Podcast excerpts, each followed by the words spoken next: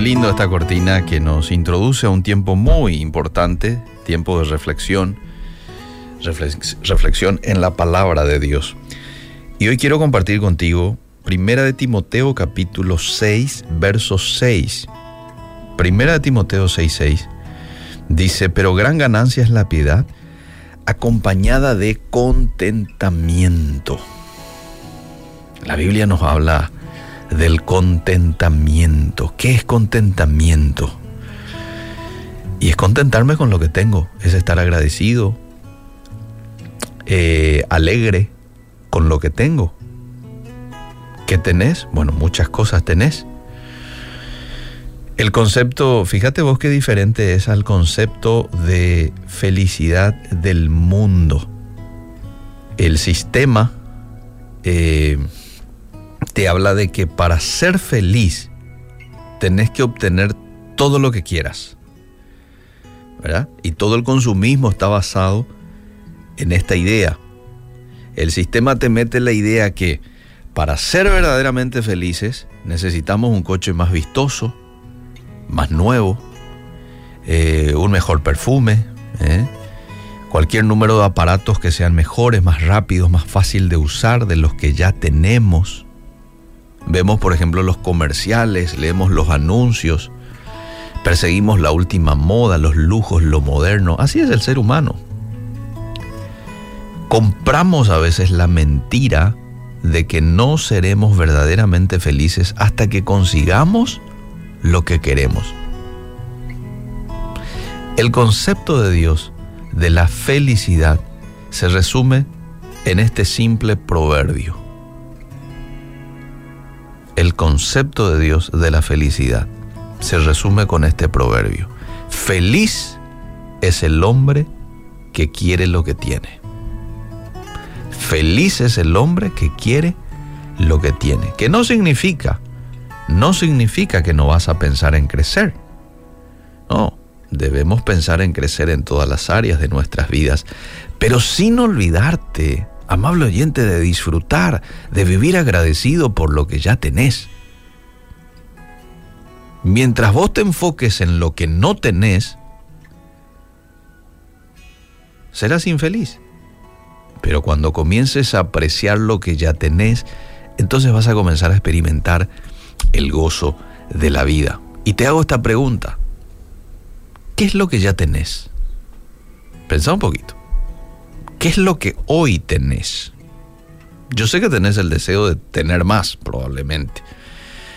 Y está bien, porque el crecimiento es intencional, uno tiene que proyectarse, pero no te olvides, allá estar contento, a disfrutar, a estar agradecido con Dios por lo que hoy ya tenés. Quizás no tengas hoy un auto modelo 2023, pero puede que tengas un auto año 2000. Y puedes decirle a Dios, gracias Señor por este auto que me hace llegar a tiempo en mi trabajo, en mi lugar, en donde debo de cumplir con mis responsabilidades. Tengo un auto que me protege de la lluvia, que me protege del frío, que transporta a mis hijos con seguridad. ¿Mm? Así es como actúa una persona con contentamiento. No importa que no tenga ese auto 2023. Tiene un auto. De tanto en tanto me para este auto, Señor, pero de paso está desarrollando mi paciencia. La persona con contentamiento no es una persona que no proyecta crecer. Porque necesitamos ser personas intencionales a la hora de crecer. Yo tengo que planear crecer, ¿cómo no? Pero la persona con contentamiento no está enfocado en lo que le falta, está agradecido y disfruta de lo que ya tiene, proyectándose a un crecimiento a futuro, pero sin afán.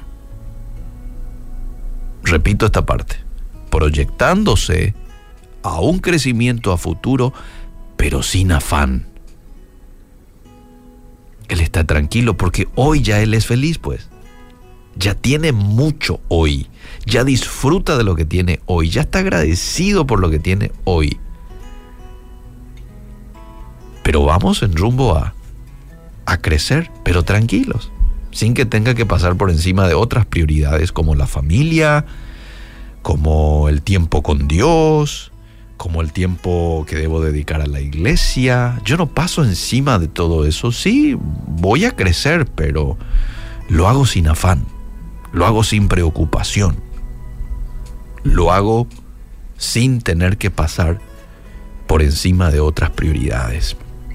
Pablo le escribió a Timoteo y le dijo lo siguiente, es cierto que con la verdadera religión se obtienen grandes ganancias pero solo si uno está satisfecho con lo que tiene. Porque nada trajimos a este mundo y nada podemos llevarnos. Así que, teniendo ropa y comida, contentémonos con eso. Acabo de leer 1 Timoteo 6, 6 al 8, en la versión eh, NBI, nueva versión internacional. Es cierto que con la verdadera, religión se obtienen grandes ganancias, pero solo si uno está satisfecho con lo que tiene. Nada trajimos, nada vamos a poder llevar.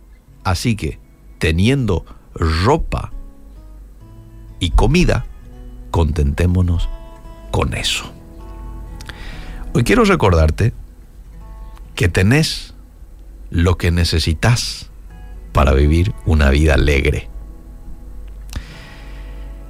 y no te vayas a olvidar de algo que tenemos los hijos de Dios. Le tenemos a Cristo.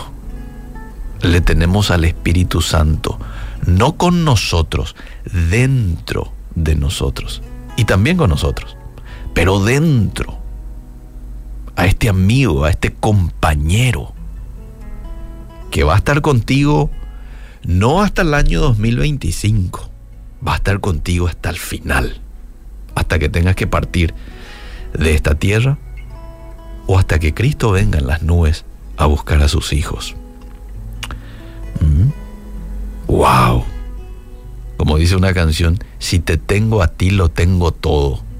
Le tenés a Dios, tenés todo. Pero aparte de tenerle a Dios, de yapa, tenés muchas otras cosas, ¿verdad? Tenés una familia, probablemente tengas un trabajo, tenés amigos, tenés que comer, tenés que vestir, incluso tenés un poquito más de lo que necesitas probablemente y tenés la posibilidad de ayudar a otro más necesitado.